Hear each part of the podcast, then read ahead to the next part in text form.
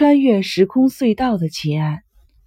一九五一年七月十三日凌晨三点，法国达艾比港附近的伦格村居民被一阵阵的炮火的轰鸣声惊醒，他们以为爆发了战争，都慌忙地冲出屋子，逃到了海边的小路上。伦格村的居民们在黑暗中四处张望，什么也没有发现。可是炮火声却越来越清晰。越来越猛烈，还有战士的叫喊声、汽车的马达声和飞机的呼啸声。人们很快从惊恐转为疑惑：这些声音是从哪里来的呢？有人拿出手电筒到处查看，四周漆黑一片，没有军队，没有车辆，没有大炮，天空中更没有飞机。可是耳边的战争却一直在继续。正当伦哥村的居民们觉得莫名其妙的时候，一名在村里度假的大学生诺顿马上对照手表的时间，将听到的战事过程按顺序记录了下来。这场只能听见的战争持续了整整三个小时。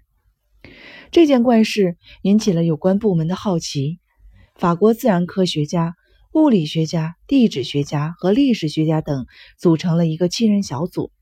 专程来到了伦戈村，对此事进行了调查。通过研究当地人对战时声音的描述和诺顿的时间记录，科学家们惊奇地发现，这持续三个小时的枪炮声、汽车和飞机的轰鸣声，正是九年前发生在这里的战争。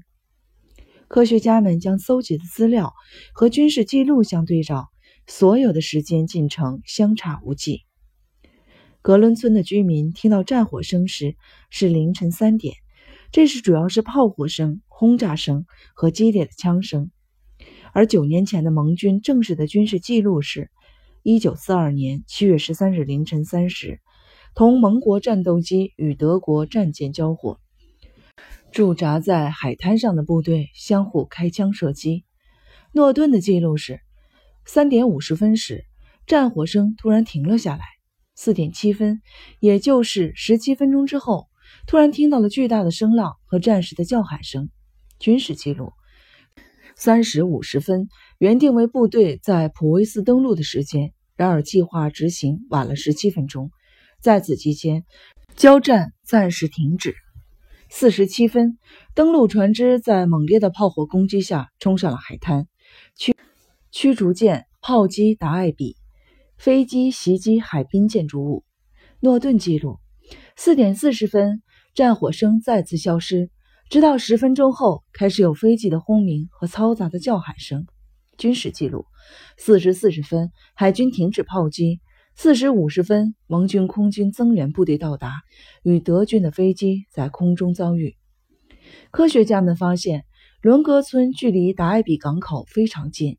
而达埃比港正是盟军当年的登陆地点之一。通过调查，年仅十九岁的大学生诺顿没有参加九年前的那场战争，也绝对不可能有机会看到极为机密的军事记录。而且，当年的战争也并未有现场的录音。为什么诺顿记录的声音与真实战事进程如此相符？伦格村数百个居民也绝不可能同时撒谎。一起编造出听到战火声的故事，这究竟是怎么回事呢？难道真是九年前的炮火声穿越了时空吗？假如多年前的声音能够穿越时空，那么会不会有图像或者人和物也穿越时空呢？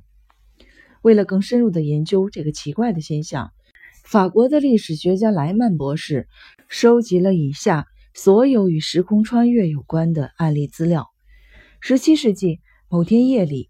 英国的堪森区出现过一起怪事：两支穿着金盔铁甲的军队在奋力厮杀的图像显现在夜空中，如同在放电影。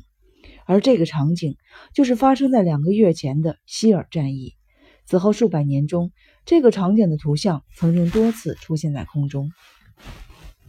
一九八五年三月，新几内亚发生了一起奇异的事件。一架失踪了近五十年的双引擎客机突然出现在新几内亚的森林里。令人迷惑的是，飞机崭新如故。这架客机是一九三七年二月十五日满载着乘客从菲律宾的马尼拉飞往民勤腊俄岛的途中突然消失的。由于一直没有发现该机坠毁的残骸，菲律宾当局只能将客机失踪定为奇异事件。飞机重现后，负责调查此案的主管官员下令封锁了现场，并由军方。派出一组航空专家，经过数小时在客机内进行调查。内部有关人员透露，飞机的外壳非常的干净，机身没有任何的损坏，完全和新的一样。近五十年过去了，机门都没有生锈，一扭即开，而且没有难听的摩擦声。机舱里一个人都没有，桌上放着空的纸杯，刚熄灭的烟头。座位上还有些没有发黄的1937年的报纸，一个烟灰缸旁边还放着一个空的烟盒。这种牌子的香烟是20世纪30年代很流行的，但在二战后就停止生产了。飞机油缸里的油是充足的，一切性能良好。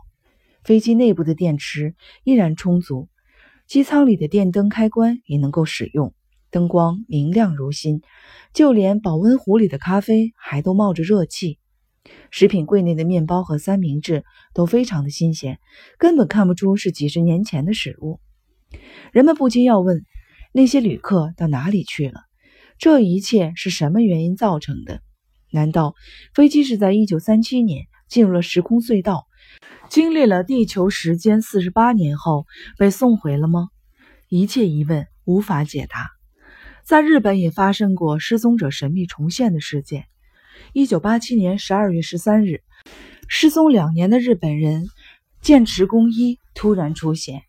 剑池公一是在一九八五年八月二十日与同事们一起在新地县实地海岸游泳时突然失踪的。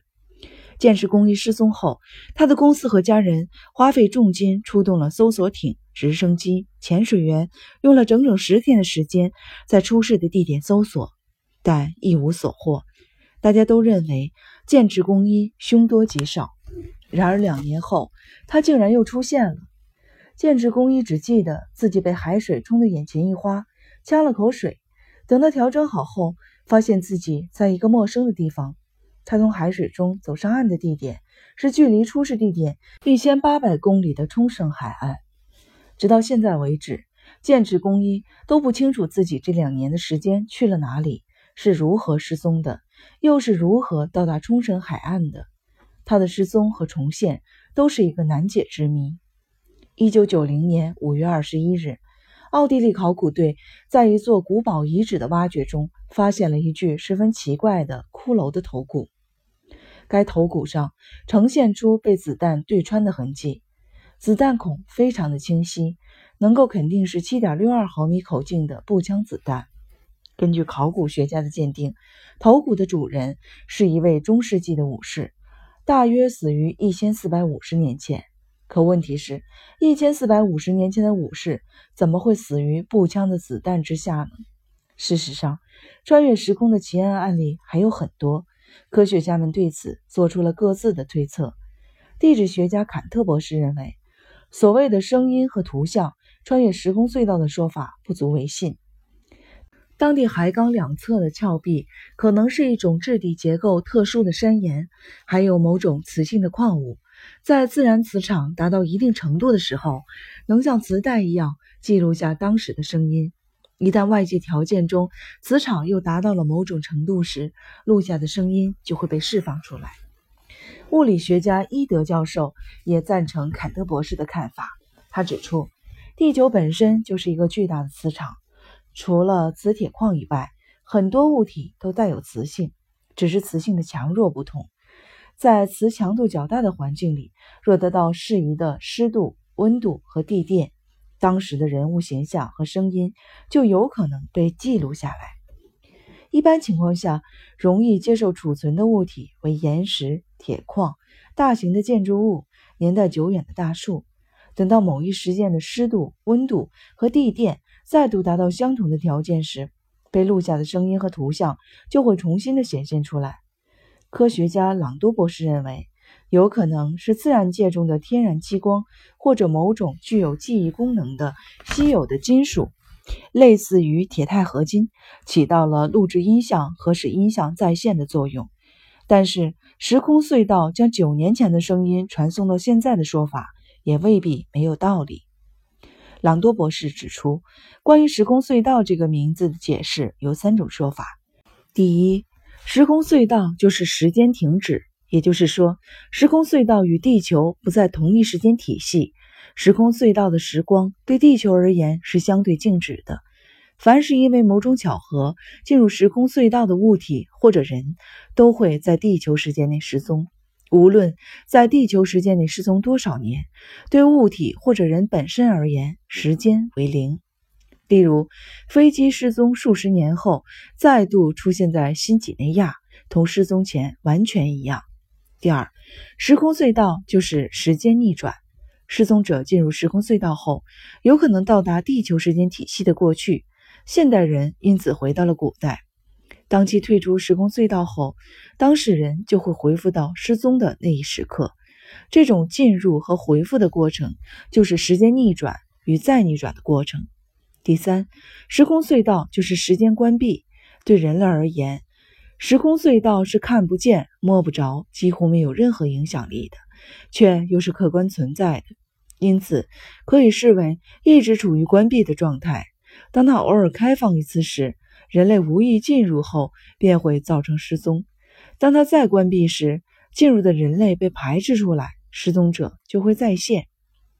根据时空隧道的说法，九年前的战争所发出的声音，因为某种情况进入了时空隧道，而被发送到了九年后的伦格村。朗多博士认为，既然人可以进入时空隧道，被发送到另一个时间体系，为什么声音和图像不可以呢？而新几内亚出现的飞机、日本失踪的剑持公一，以及被步枪子弹击中的古代武士，都有可能是时空隧道的偶然开启造成的。一九九九年三月，美国科学家恩特教授在朗多教授时空隧道理论的基础上做了深入的研究。恩特教授指出，时空隧道理论是至今科学无法解释却不得不承认的一个理论事实。用爱因斯坦的相对论来分析，时空和时间可以在光速中发生变化。所以，假如一个物体以三十万公里每秒的光速飞行时，空间可以缩短，时间可以变慢。时间体系在超越光速的运转影响下，有出现时光逆转和前进跳跃的可能性。时空隧道的形成应该是属于某种超自然的现象。例如，强大的磁场和光子效应的产生都有可能使物体超过光速突破时间体系，进入未知世界或回到从前。但这一切都是现有科学无法证实的，仅仅只是推测和假设。我们唯有期望科学更快的进步，将所有这些穿越时空奇案之谜一一揭开。